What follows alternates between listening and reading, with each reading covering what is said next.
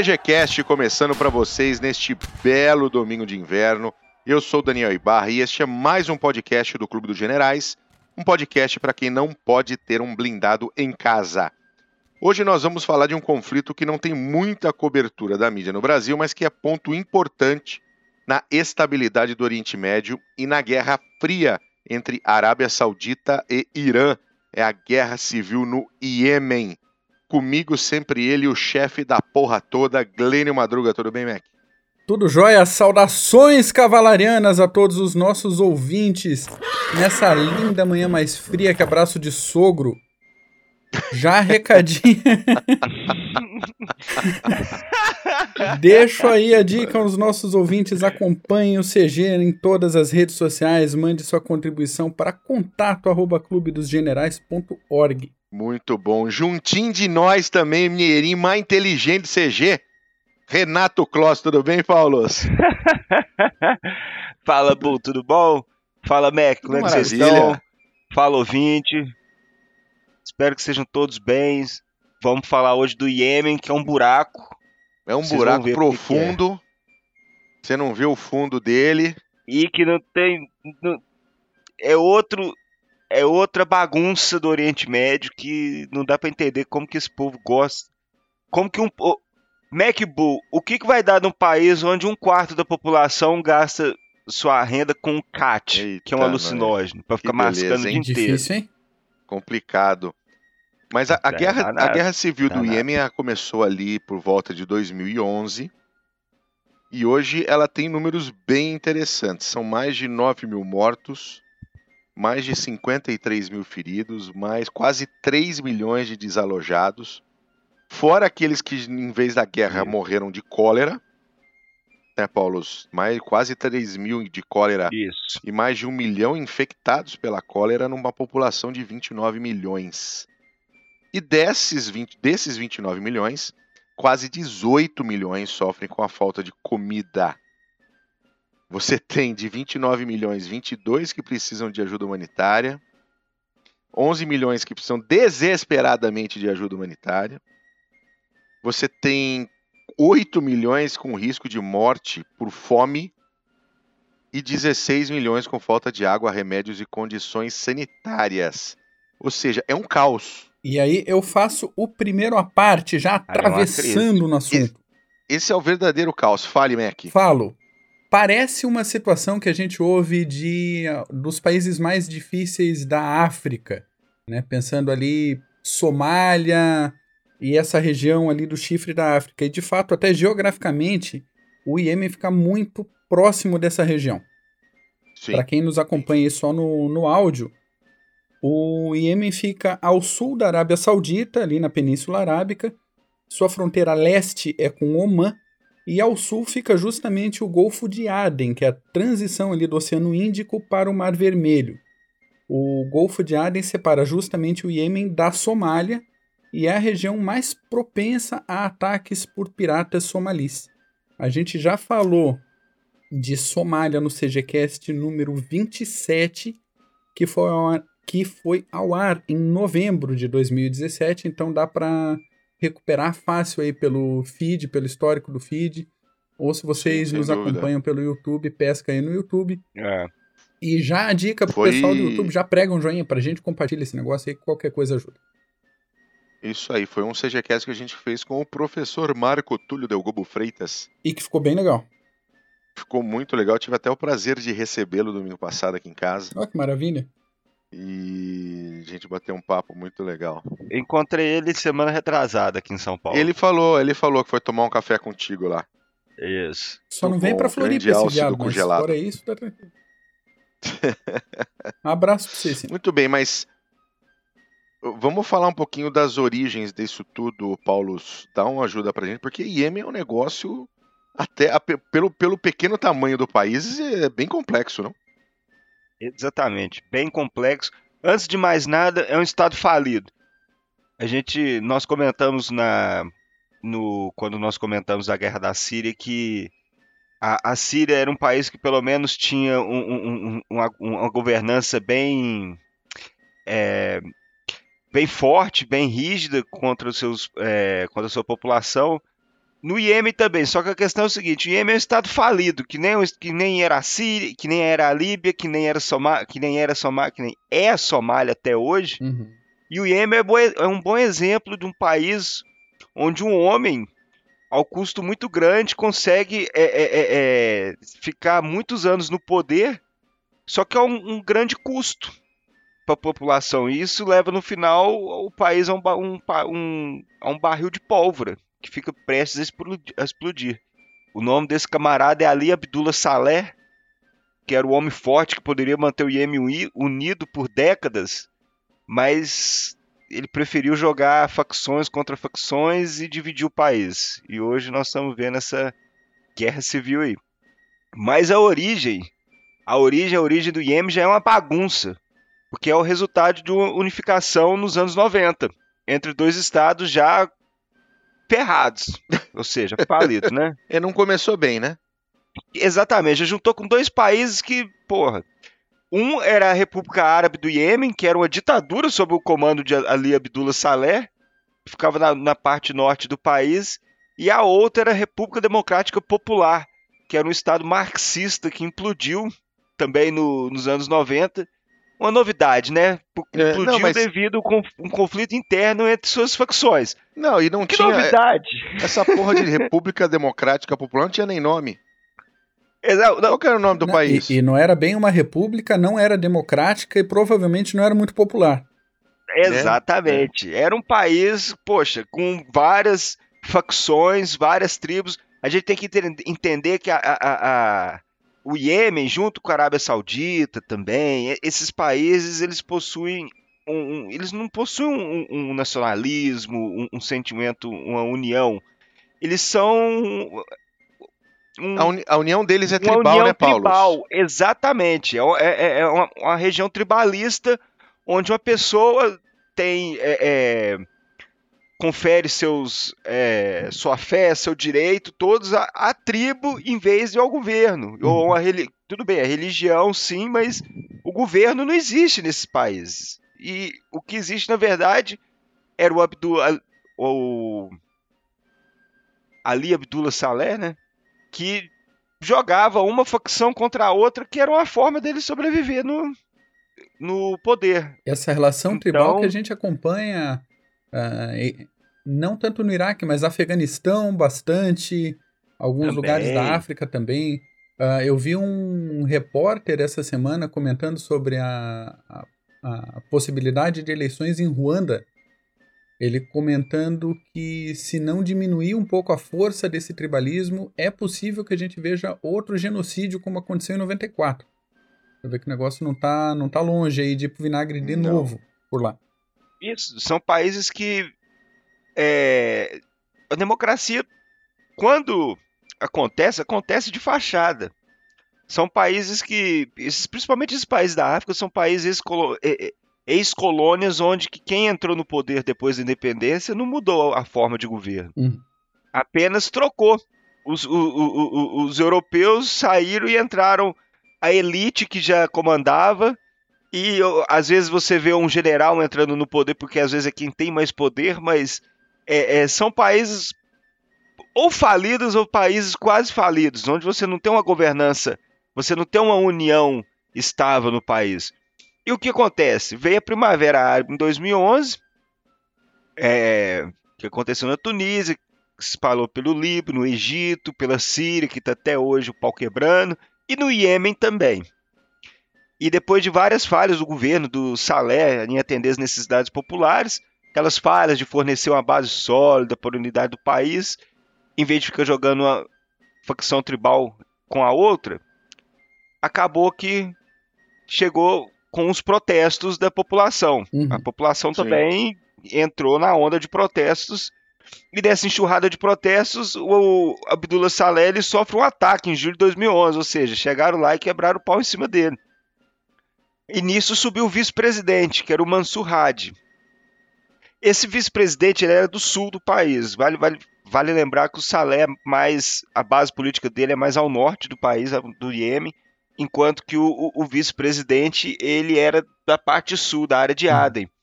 E seu apoio político era incerto quando ele chegou. A verdade era essa. ele manteve o poder é, após o retorno de Salé ao Iêmen, mas só que o Salé estava muito fraco, principalmente porque ele estava se, é, se reerguendo né, do, dos ferimentos, ainda estava fraco, do, é, ainda era uma pessoa fraca. Então o, o Mansur Hadi ainda estava no poder, mas ele estava no poder porque o Salé era tão impopular que deixa o Hadi lá ver se ele faz alguma coisa. E acabou que ele participou de uma eleição de um candidato, vale, vale a gente ressaltar. Ressaltar, né? Uma eleição, uma eleição de um boa. candidato, apenas onde ele afirmou a, a, a sua, o seu, é, o seu, como se diz, é... São aquelas só eleições de 98%, né? É, legitimou, isso que eu quero falar. Ele só apenas legitimou que vai continuar frente é, ao poder. Eleição de 98%, só que o cara concorrendo sozinho não tem unanimidade, né? Exatamente. Os 2% é os, os, os que trabalham e que não apareceram, né?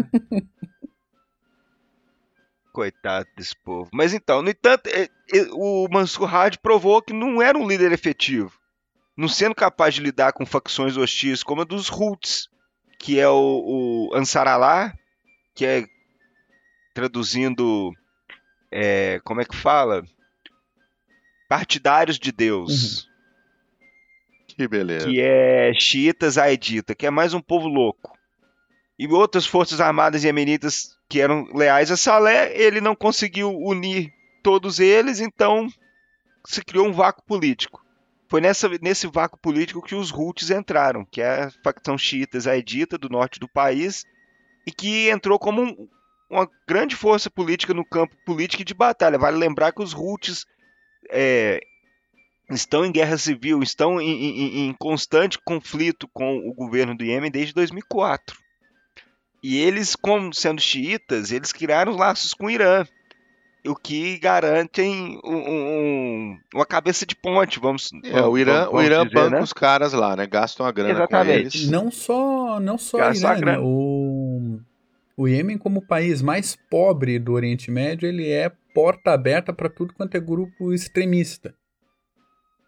Al-Qaeda. Al-Qaeda, tá era o passo que eu ia dar um, um exemplo rapidinho aqui para encaixar na, na, na, explanação do, do zaralho que é o Iêmen.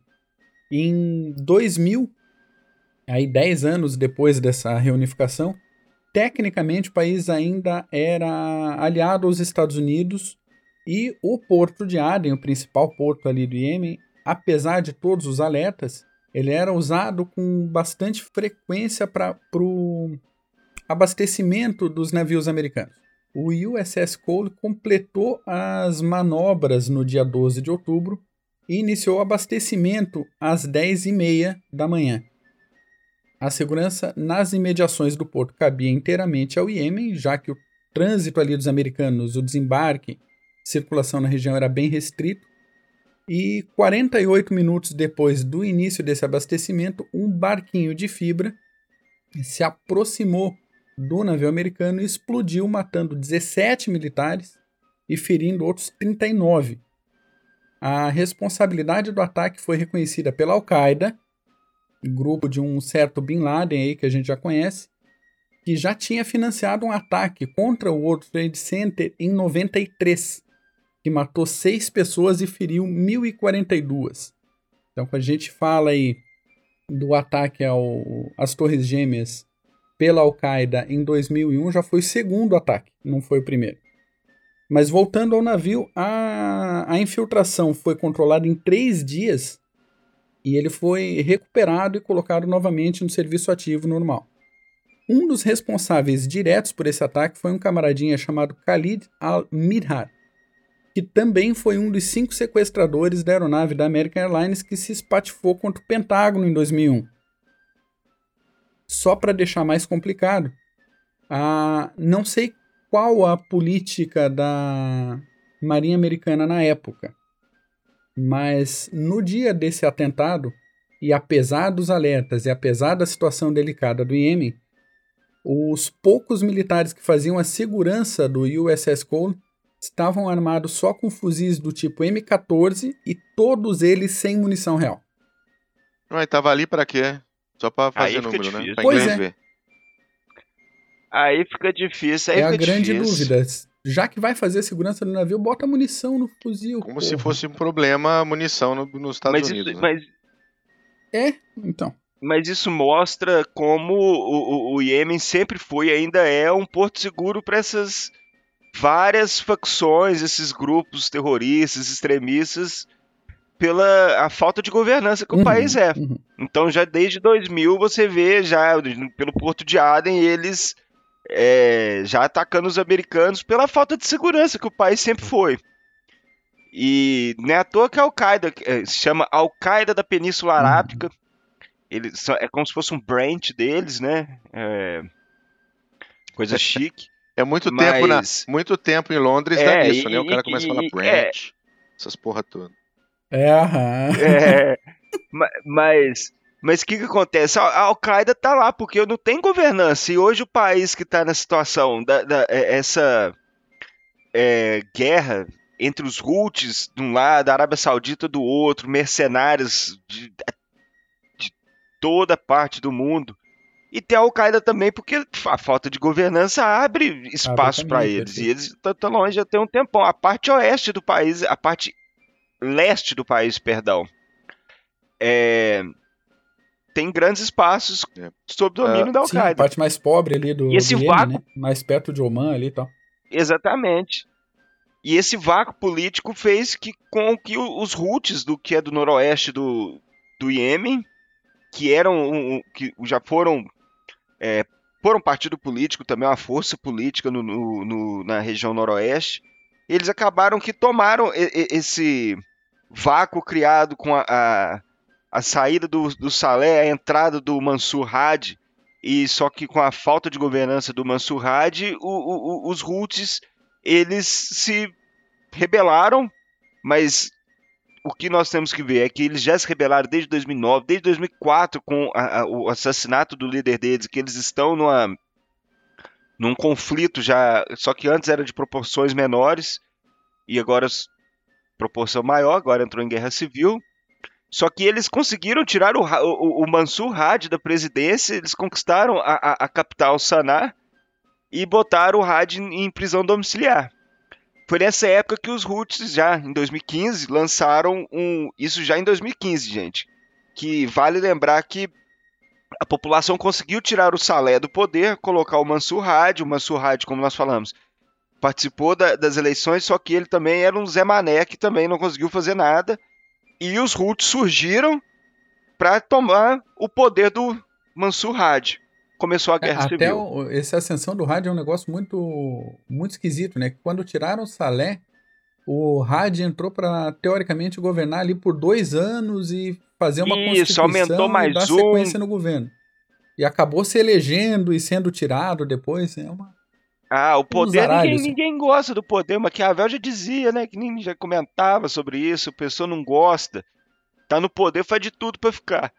É, claro. Nisso, quando os Houthis começaram essa campanha em 2015 para retomar o país, eles é, retomar várias partes do país, eles chegaram até Aden, até o porto de Aden. Aí que acendeu o sinal vermelho de quem? Do Reino da Arábia Saudita, que criou uma coalizão junto dos Emirados Árabes Unidos. Vocês sabiam que quem nasce nos Emirados Árabes Unidos é emiradense? Sabia não. ideia. Pois é. Pois é. Que beleza, Então. hein? Bom pra eles. É. em 2015, então, os, os- os sauditas, junto dos emiradenses e mais uma cacetada de gente, lançaram uma operação chamada Tempestade Decisiva Tão bonito. é, contra o- o- os Houthis e contra os apoiadores de Salé, porque o Mansur Hadi pediu uma ajuda dos sauditas. Nos ajudem, porque a coisa tá feia aqui. Como se diz, nos ajudem que a coisa sempre foi feia aqui, mas agora tá, Tá pior. pior. tá pior. Até porque, pensando ali geograficamente de novo, ah, tomam o porto de Aden, controlam a navegação ali, é capaz de fechar a entrada do Mar Vermelho, né? Mas exatamente, pode fechar o acesso ao estreito de Bab el Mandab, que é um dos maiores é, é, estreitos mais movimentados do mundo. Fecha o acesso ao Mar Vermelho e o canal de Suez. Aí, Aí, tem que dar a amigo, volta pela Boa Esperança. Aí a nossa não, não tem senhora, não. vai- É aí a hora que. Aí chega a Task Force, aí chega a Task Force pra Não, dar e- e um... não dá nem É, pra não, dizer aí que vem tá- americanos, russos, quem É, você quiser. então tá cheio de pirata do outro chega lado da Somália ali, ou minutos. escolhe o É bom que já dá uma bicuda nesses piratas postear a também. Somália ou o Iêmen, porra. É, é bom que já dá um tapa na orelha desses piratas também Ah. ali na região. Mas então, o, o- vale lembrar que a Arábia Saudita já entrou em guerra com os Houthis em 2009 e 2010. E é, é muito da inteligência que a Arábia Saudita conseguiu para empreender essa campanha aérea contra os Houthis veio dessa guerra de 2009 e 2010. Deve ser por isso que eles estão atingindo nada até agora, né? Praticamente. Porque. tá, É, deve ser, porra. De- de- ah, pela inteligência que eles conseguiram em 2002 2009, 2010 e conseguiram em 2015, e eles estão com a maior parte da- da- das operações que tiveram a maior parte das operações e até hoje faz os ataques no Iêmen. São os, os- os sauditas, mas é, atacam mais a infraestrutura. A gente comenta que é, a- nesse meio, esses ataques aéreos que eles estão fazendo são de punição e. E como é que fala? E Uhum. coerção. Punição que eles querem punir o, o, o, o- o- não só o povo por apoiar o governo através da destruição de infraestrutura. Só que acaba que isso desde da, da- da, da Segunda Guerra Mundial, do- dos bombardeios estratégicos na Alemanha, isso mostra que não. Isso, isso é o contrário A gente sabe você que não dá traz mais certo, a né? população, você traz a população para mais perto do do, é, do governo. Mas, enfim, os, é, os, os, os sauditas viram que os Houthis tomando o- o- a parte sul do, do, do Iêmen ia ser um problema, então eles entraram na parada também. Só que a Arábia Saudita sozinho não consegue muita coisa, então eles tiveram que criar uma Uhum. coalizão, enchem de mercenários colombianos, panamenhos, chilenos, é, mercenários do oeste da África, mas ainda E daí volta aquela situação que o governo não tem força pra resolver e a oposição não tem força o suficiente pra tirar o governo e colocar o próprio. aí fica um impasse. A, a operação já começou bagunçada, que o Egito e o Paquistão, que são que sempre foram aliados da Arábia Saudita, já recusaram mandar tropas. Oman também foi outro que já recusou se fornecer bucha de canhão para os sauditas. Então, mais do que certo. Apesar de que Oman tá ali do lado e pode desestabilizar eles. Sim, Porém- mas não tá numa situação muito legal também, né? Exatamente. E a intervenção da coalizão foi capaz de usar o poder aéreo para tomar Aden, que, tava no sul- que fica no sul do país, e permitir que Mansur Hadi retornasse à cidade. Só que o poder aéreo sozinho, a gente sabe, não consegue compensar pela falta de força terrestre que É. tem no, no- no campo de batalha. E os ganhos limitados contra as áreas majoritariamente chiitas no oeste da capital, ou mesmo nas áreas rurais ao sul e no leste do Iêmen, onde fica a, a- Arábia, onde fica a Al- a Al-Qaeda, acaba que não tem muito, como se diz, muito im- im- impacto esses ataques nessas áreas. Então, fica meio que um impasse. E essa é a situação que está hoje. É, a gente Saiu tem, do a- a gente tem uma, uma, um país formado já, já de origem bastante duvidosa, né, para poder, ah, vamos dizer assim, ter não uma pacificação, mas ter uma estabilidade. E aí você tem dentro desse país tribos que não têm nenhuma identidade nacional, Uhum. que a identidade desse Exatamente. pessoal é totalmente tribal e que obviamente não, não concordam com o poder estabelecido. E aí você tem players ah, ah, internacionais vizinhos que estão de olho nessa situação porque você carrega um ponto estratégico vital que é o, o Estreito de Aden. Você tem um Isso. porto num, num ponto estratégico e aí o pau come, né, querido? Aí, É. Aí Não é, tem é- é- E não tem muita opção, né? seria o- é é parece até que é o curso é o curso natural das coisas, né? E a gente vê que saiu da crise e já entrou num pesadelo humanitário. Porque apesar de ter, apesar do combate garantir apenas é, baixas limitadas no país, acaba parando o resto do país, acaba ficando sem governança. E isso já destrói uma economia que já era fodida. Aí não tem mais economia. Aí já acaba. E daí um tanto da população com fome crônica já, o resto precisando de saúde, de, de, de, de recurso básico, Isso. né? E uma sequência de bombardeio dessa, uma situação prolongada, o negócio só piora a situação. Não, e hoje nós... 25% do país, 25% do país mascando alucinógeno. É, fica... Ainda tem isso. A galera tá nem aí também, 25% do país fica só viajando. Pois é, mas gente, voltando. Hoje o que, que a gente está vendo? Que é uma luta dividida entre os Houthis e alguns militares apoiadores do Salé. Só que o que acontece? Os Houthis mataram o Salé ano passado. Então é uma bagunça que é difícil de entender. Contra a coalizão liderada pela Arábia Saudita e os Emirados Árabes Unidos, né? E outras facções que apoiam o governo de Mansur Hadi.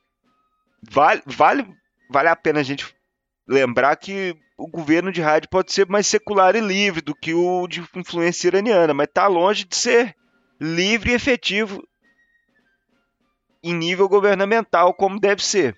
Então é outra. É, até porque não tem representatividade. É, lembrando que esses rebeldes xiitas são financiados pelo Irã. Isso. Né? Então você tem o Irã financiando um lado do, do dessa loucura e a Arábia Saudita uh, financiando e apoiando efetivamente o outro lado dessa, dessa crise no Iêmen. E aí Isso nos mexe, leva. E, e, e, vira e mexe a gente vê algumas notícias, as poucas notícias que a gente tem do Iêmen, quando aparecem é porque os rebeldes xiitas do Iêmen lançaram foguetes contra a Arábia Saudita. Balísticos. Né? Porque eles tomaram, eles tomaram o arsenal que era do Salé e, e isso é um dos motivos da Arábia Saudita, eles usam como razão da Arábia Saudita estar intervindo no Iêmen. Mas, isso que você falou é interessante, que isso nos leva, nos leva ao campo já geopolítico do Iêmen. Por que está essa bagunça toda? E a gente enxerga dois players, que, que são Arábia Saudita e, e Irã, se digladiando numa guerra proxy no Iêmen. Sim. Agora, para entender o contexto, disso tudo, a gente tem que ver a rivalidade que passa no campo ideológico, como todos sabem. A Arábia Saudita vem exportando o arabismo para a África, Ásia, até para a Europa, Europa, e entra de encontro com a retórica pan-islamista do Irã, que é um país xiita, que desde 79, com a Revolução dos Ayatollahs, vem tentando exportar essa essa forma de essa versão do, do essa versão do religiosa aí Isso. do islamismo. Pois é, só que todos nós sabemos que é, tudo bem que eles se digladiam nesse campo geopolítico, eles estão lá, mas é, sustentar essa retórica, essa rivalidade de um contra o outro, isso vem muito a ver com o campo doméstico dos dois. Os dois têm problemas domésticos. Uhum. O, o, o, a Arábia Saudita é um país fechado para a gente ficar sabendo sobre essas notícias, mas a Arábia Saudita possui problemas políticos, inequalidade, desemprego, tudo que pressiona o governo. É tudo. É, é, não é igual que nem alguns países podem até pensar pelo o petróleo que eles. O, o dinheiro que eles tiram do petróleo, mas ainda é um país muito desigual. E desemprego, tudo isso pressiona o governo. E eles precisam levar o, o, o populismo do reino, agora com Mohammed bin Salman, você tem que ter uma retórica anti-Irã para você criar um inimigo e jogar a população contra esse inimigo e esquecer um pouco dos problemas. Sim. Eles usam a influência iraniana no Líbano, no Bahrein, no Iraque, no Iêmen, como um, um, um bode expiatório da mesma forma que o Irã, com os problemas que a gente sabe, o Irã tem vários problemas internos, problemas é, de cunhos humanitários também, e o Irã também usa essa retórica anti-Arábia Saudita para poder levar essa, esse conflito adiante. Só que os sauditas, a gente chega num, numa conclusão que os sauditas não iriam deixar os iranianos com um governo xiita bem ao sul da sua fronteira. De jeito nenhum. Então, por isso os sauditas entraram também em. entraram no, no, no, conflito e estão até hoje nessa, nessa lama que virou, com vários problemas humanitários. É, é, é engraçado que eles, depois do, a tempestade decisiva, a operação deles, eles começaram com a é, Restoring Hope, que é, é, Restauração da Esperança. Isso é uma piada. Isso é uma piada, porra. Ah, é, você tem que rir mesmo, cara, né? Tem... Dessa arena internacional, esse povo só, só dá falha. Não, tem que ter um nome bonitinho, dá... né? É. É só um nome bonitinho para uma operação que não funciona. E a gente tá no impasse nesse momento ali naquela região, né? Então, é, hoje nós estamos no impasse. Esse é um impasse que tá onde a, a facção do. Que na verdade são os Houthis contra é, é, é, que controla a capital e grande parte do noroeste, que é a parte mais povoada do país, contra a facção saudita e dos Emirados Árabes Unidos, junto do Mansur Hadi, que é o presidente que está segurando as cordas lá. Que na verdade ele já está na Arábia Saudita, não tem, né, nesse conflito o, o, o, pouco se escuta é dele. Então se brincar ele já deve, se, se, se, se já morreu também, já não está sabendo e está falando aí. Porque pouca notícia tem dele também. Ele já fugiu do Iêmen há muito tempo. Já era, né? Mas agora tá no impasse. Enquanto fica no impasse entre os Houthis e os mercenários e as forças é, é, da facção saudita dos Emirados Árabes Unidos, você tem a Al-Qaeda também para bagunçar mais ainda, ainda mais o coreto na parte leste do país. Então, cara, e, e tem os americanos com, sempre, não, não é de hoje atacando a Al-Qaeda lá. Então o país então é uma bagunça. Bagunça. Atacando Al-Qaeda, dando uma ajuda para a Arábia Saudita, a ajuda Arábia Saudita logística, é, ajuda é, com, com, é, com celeiro target. de alguns dos terroristas mais procurados da história. É, e o resultado se tornou o quê? Uma grande crise humanitária que vai crescer até o final do conflito. E, e, e, e eles falam, o, o, o, o, nível já atingi, o, nível de dano econômico está tão grave que o Iêmen para voltar a, a se reconstruir, ele vai levar uma década para se recuperar. Mas isso se acabar o conflito hoje, se tiver políticas próprias para poder é, é, é, o país se desenvolver. Eu, eu não sou pessimista, mas isso não vai acontecer num, num, num curto e médio prazo. Pois é, eu ia te perguntar isso agora. Tem alguma previsão para isso resolver? Se tem um, alguma outra liderança possível Cara, a verdade é ver se. Então, sentemos e aguardemos. Sentemos e aguardemos. É ver. Vai morrer mais gente? A verdade é essa. Nós falamos lá no começo lá os números. Poxa, surto de cólera lá, difteria. Vai morrer mais gente. Agora é ver até quando a comunidade internacional vai intervir. Enquanto isso, só, da comunidade internacional, só os sauditas e a coalizão que estão intervindo. E o Irã do outro lado. Então vamos ver. Agora é sentar e esperar. Vamos ver até quando eles destroem lá e o povo se toca que um país que já era falido, se vai continuar sendo falido ou se vão fazer algo. A gente sabe que a origem de fato é o Estado falido. A governança fracassada do governo Salé nos anos todos, a falta de reforma, planejamento econômico, asseguraram que o IEM fosse essa bagunça toda, crescesse pouco de uma maneira que não, tem, não atendesse as necessidades da população. E é, vem a pressão. Pode, falar, pode falar. Pode falar, pode falar. Não, é o seguinte, e, e a solução aí é uma solução que ela, uh, se você for parar para pensar na história, e especialmente na diferença que existe entre Ocidente e Oriente, em, em forma de pensar, forma de governo, religião, etc., a solução que a gente imagina para uma situação dessa acaba não sendo uma situação aplicável. Porque é. você veja, você veja, por exemplo, vamos tomar como exemplo algo que está bem, bem fresco e bem na cabeça das pessoas, que é a invasão do Iraque e, e a ocupação do Iraque por forças americanas.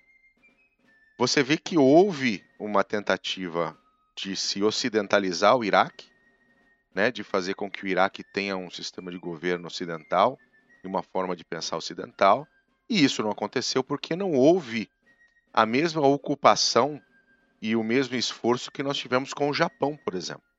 Exatamente. O Japão era um país completamente diferente, apesar de ter um governo estabelecido. O Japão ele tem dois mil anos de história. Apesar de ter um governo estabelecido, ele tinha uma forma de pensar muito diferente da forma ocidental. E quando houve a ocupação americana dentro do Japão, existiu uma necessidade geopolítica, principalmente pela própria pela ameaça que a União Soviética já, já trazia contra o, o, o, modo de vida ocidental, contra os Estados Unidos, de garantir aquele Estado que estava ali, o Japão, ele pudesse ser efetivamente um Estado uh, dentro das, da, da, do espectro ocidental. Né? Então você vê, olha, você olha hoje o Japão, o Japão ele parece muito mais um Estado ocidental do que um Estado oriental, Exatamente. do ponto de vista asiático. A única maneira de se colocar uma solução ocidental ao Iêmen é a ocupação e, e a, o gerenciamento por uma nação ocidental. Seja Estados Unidos, seja Grã-Bretanha, seja Europa, seja Alemanha.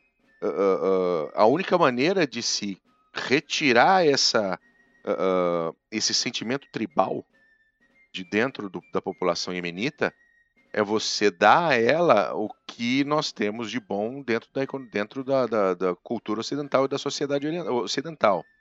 Uma infraestrutura que funcione, um livre mercado onde eles possam fazer a, a, né, a sua troca de mercadorias, deixa de ser um escambo e passa a ser realmente business, passa a ser uhum. negócio. Aí você tem todo mundo de fora botando dinheiro para construção de infraestrutura, construção uh, uh, de um novo sistema uh, de, de, de, de, energia elétrica, novo sistema de água, novo sistema de esgotos, estradas, portos. Mas isso só acontece com muito dinheiro, com boa vontade. Não, é aí que eu ia comentar com contigo. ocupação. Leva, levando em conta que o povo queira isso. Porque é, mas... o, o, resultado aí de ocupação de tanto, tanto tempo no Afeganistão, por exemplo, e sem não, mas também não teve, não teve a mesma situação. Não, não teve a mesma situação não do Japão. Não teve a mesma situação do Japão. Não teve. Mas o, a, a, a cada brecha de ocupação, o pessoal apela de novo para as relações locais. Né? Isso, exatamente. Isso, é. Não, então, se não, tem essa ocupação, essa não, não vai acontecer. É, é muito mais fácil, uh, uh, por exemplo, a Arábia Saudita, de, de, de maneira efetiva, fechar a fronteira, uhum. faz um muro ali, né? É. Faz um muro do Trump ali e deixa o Iêmen se fuder. Se o cara botar a cabeça para fora do muro, mete bala. E deixa o nego, deixa, deixa as tribos se, se enrolarem ali. É entendeu? É drástico isso, mas até que internamente a situação se resolva, não tem como externamente fazer muita coisa. Não, não, não tem. tem. Não tem. O que, o, o, o, o que deveria ser feito seria.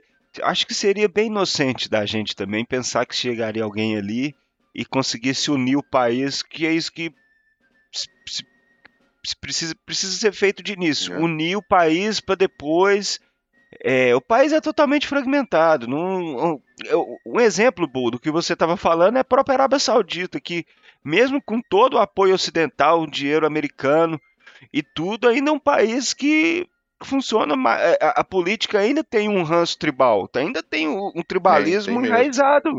Então, mesmo a Arábia Saudita com o dinheiro todo que vai jorrando lá, o dinheiro, a caralhada de dinheiro que cai lá, e mesmo assim, eles continuam com o mesmo isso nos leva a outra, até outra discussão, que é aquela de que é, a Arábia Saudita é um país que, mesmo com esse tanto de dinheiro, ainda tem essas relações tribalistas, e, e é uma força militar também que tem muito equipamento, muita, é, é, muito hardware, mas não é uma força militar é, realmente efetiva. Pô, os caras estão até hoje ali bagunçando força é, é, terrestre, tem pouca força terrestre, não quer botar muita gente porque sabe que vai ter é, baixas, então contratam mercenários do mundo inteiro para lutar pela causa deles, que na verdade Sim. será mesmo que como é que está sendo aquilo? Então não tem muito a, existe um antídoto para isso, mas será que estão é, é, dispostos a, a, aplicar esse antídoto?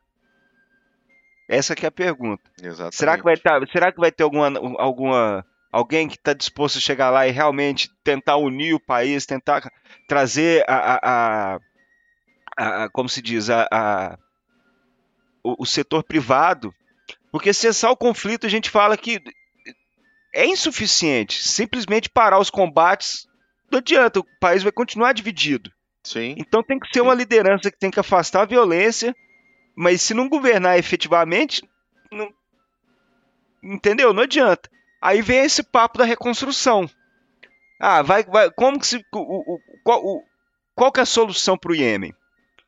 É, o Iêmen já tem um passado autocrático, então a primeira coisa seria mudar o, o, o, o velho modelo de governo social que existia no país. E, e, o velho modelo de governo e o velho modelo social. Socialista. Esses dois. E, isso, esse, esse pré-colonialista, porque é um governo pré-colonialista. Você não tem. Eu falo pré-colonialista no modo de governo, que é, não se tem. Entendeu? Formas de administração ainda são muito muito ultrapassados. Por isso que até hoje está essa bagunça lá, em forma de governança principalmente. E um modelo para você tentar reconstruir o país, pelo menos, é tentar trazer o setor privado. Não é uma demagogia, não, mas é algo que dá certo. Um, um governo pós-conflito não tem recurso, não tem dinheiro para reconstruir a economia.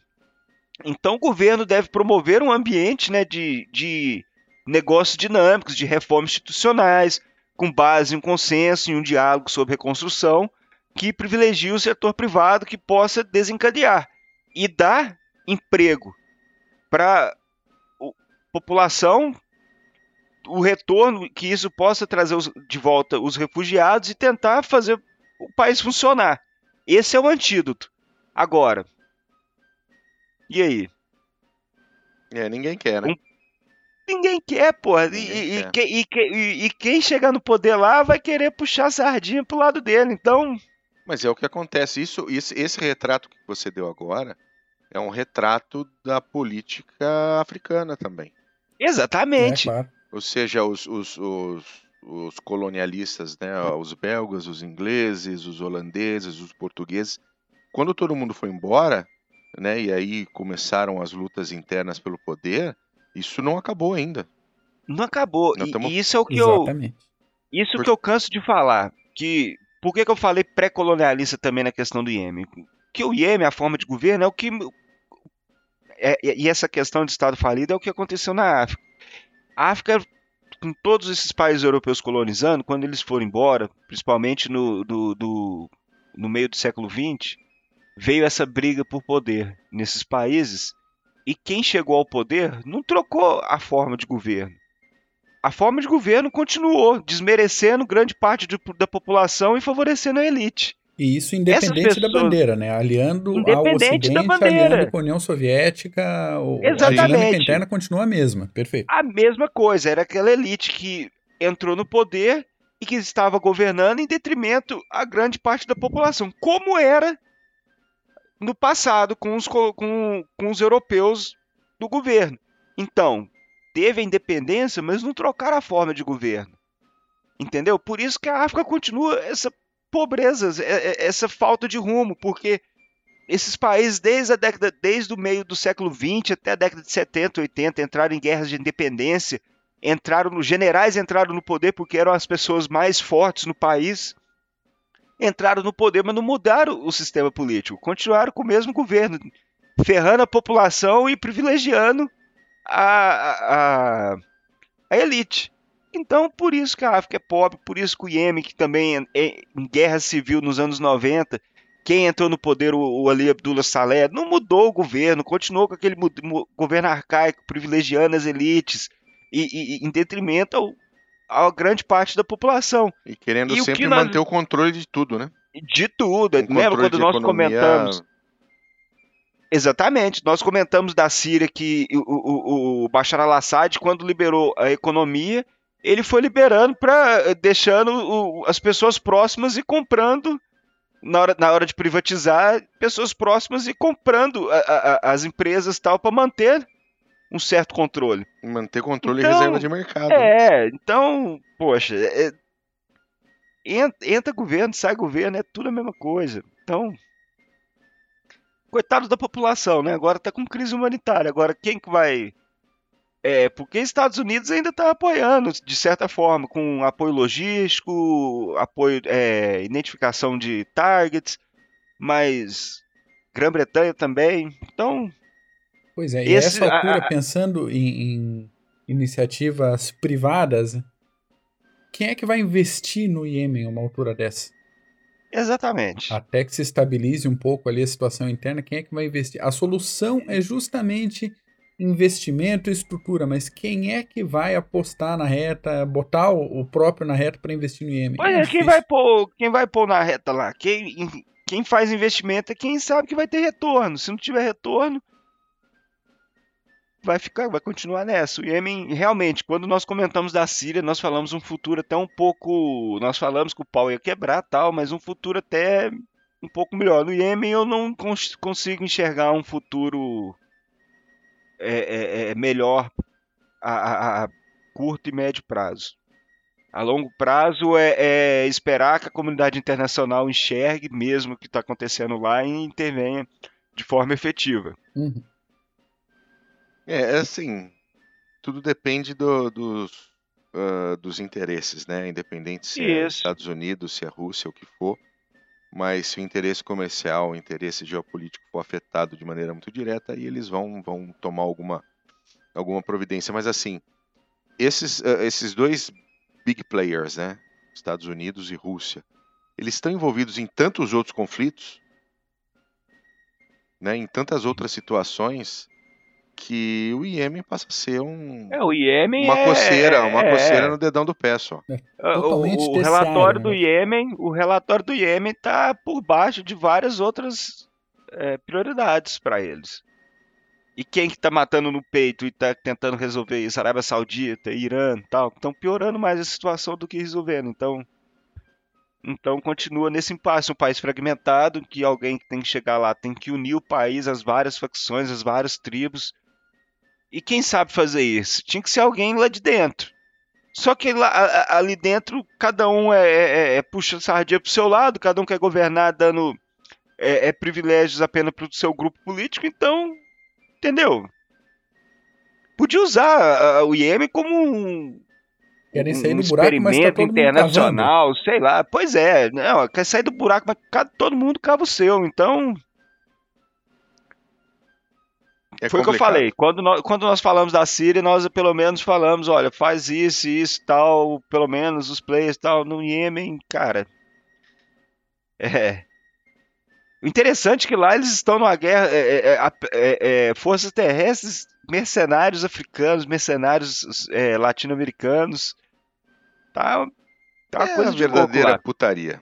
Tá uma putaria danada, sempre foi. Verdadeira putaria. Muito bem, excelente. Gostei desse podcast sobre o Iêmen. Gente, lá, se o podcast o... tá, com, tá confuso é porque a situação realmente é muito confusa. A é situação lá é confusa, não tem como, é. é. Lá, para vocês terem noção, quando nós, nós, nós falamos aqui desde o começo, os Houthis, a facção Houthis e os militares apoiadores de Salé. Você tem ainda do lado dos Houthis os militares que apoiavam Salé, mas quem matou Salé foram os Houthis. Porque o, o, é, o Salé um dia resolveu falar que, olha, realmente o, o, os Houthis são é, é, apenas um fantoche do Irã. Na outra semana mataram ele. Então.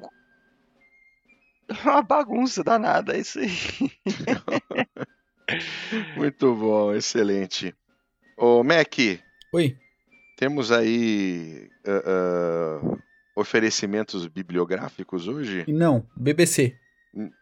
BBC. é, é para saber do Iêmen BBC, é BBC, tá é Al Jazeera. Tem curiosidade da história militar é, se quiserem, mas se não quiser a gente deixa pro próximo também. Não, manda uma curiosidade. Manda já bala, porque manda realmente, bala, manda bala. Biblio, bibliografia sobre o Iêmen, um conflito bastante recente, tão fora dos principais conflitos, realmente vai ser muito difícil. É, e a situação é, então, realmente está uma... tão recente, tão, tão confusa que, pelo menos que eu tenha conhecimento, nem o pessoal de lá parou para escrever ainda o que está acontecendo. É possível. É possível. Uh, realmente não tem Mac. Então, qual é a curiosidade de história militar de hoje? Já que a gente está falando de um país dividido durante tanto tempo, com previsão de ficar dividido por mais sabe-se lá quantos anos ainda, vamos dar um pulinho na Guerra Fria.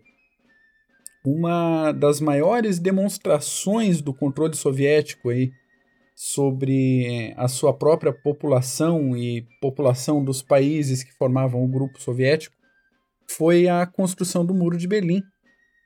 E para quem não, não tem lembrança, foi um muro que dividiu fisicamente a capital alemã e isolou Berlim Ocidental entre os anos de 61 e 89. Eu acho que qualquer hora dessa a gente tinha que até voltar num PHM para falar dessa divisão, desse muro aí. O, o, o Bull e o Paulus devem lembrar ainda da, do jornal da época da queda do Muro de Berlim, não? Sem dúvida nenhuma. Ô, tava lá. Então. Em, em resumo, aí, toda a fronteira entre a Europa Ocidental e o Bloco Comunista foi cercada e armada. E do- da mesma Sim. forma como aconteceu em Berlim, esse tipo de divisão também aconteceu em outros locais. Um desses locais foi a cidadezinha, pequena cidade de Modlaroit. Espero que eu esteja pronunciando isso da forma correta. Bom, essa cidadezinha fica na divisa entre os estados alemães da Bavária e da Turíngia. Mas com o fim da guerra, os soviéticos recuaram e ocuparam só a parte leste da cidade. Parte leste e parte norte, depende do, do, mapa, mas vamos, vamos fechar aqui, parte noroeste, vai. É, nordeste, desculpa. Aí as coisas complicam um pouco mais. Se fosse uma cidade grande como era Berlim, a vida seguiria mais ou menos, né, com seus trancos e barrancos, mas cada lado teria forma de, de seguir com a sua vida. O, o negócio é que essa cidadezinha é tão pequena que todo mundo de fato se conhecia de um lado e do outro. E então os soviéticos colocaram lá alguns espiões para levantar informação, inteligência da região, só que todos eles foram identificados na hora e eram evitados pela população local. Leandro, Era uma isso, vilazinha, não é né? da vila, não vou falar contigo. Ponto. Em 89, derrubaram o muro de Berlim, o pessoal da cidade também derrubou quase todo o muro dessa cidadezinha. Deixando, é, só uma pequena parte aí, duas casamatas de, de, de sentinela foi mantido lá. Meio como uma lembrança da divisão. O problema é a cidade continua até hoje dividida. Na prática. A, a cidade tem dois prefeitos, tem dois códigos postais, tem dois códigos telefônicos. Uma pessoa de um lado da cidade ter que pagar uma ligação com, com taxa de longa distância para o outro lado da vila. E os. Olha, gente, o outro lado, inclusive, é assim, é o É o atravessar, atravessar da, rua. um riachinho que tem, tem um trecho que é divisão e riachinho, o pessoal fala do outro lado, que é um metro e meio o riachinho. É coisa pequena mesmo. E paga DDI, ó que lindo.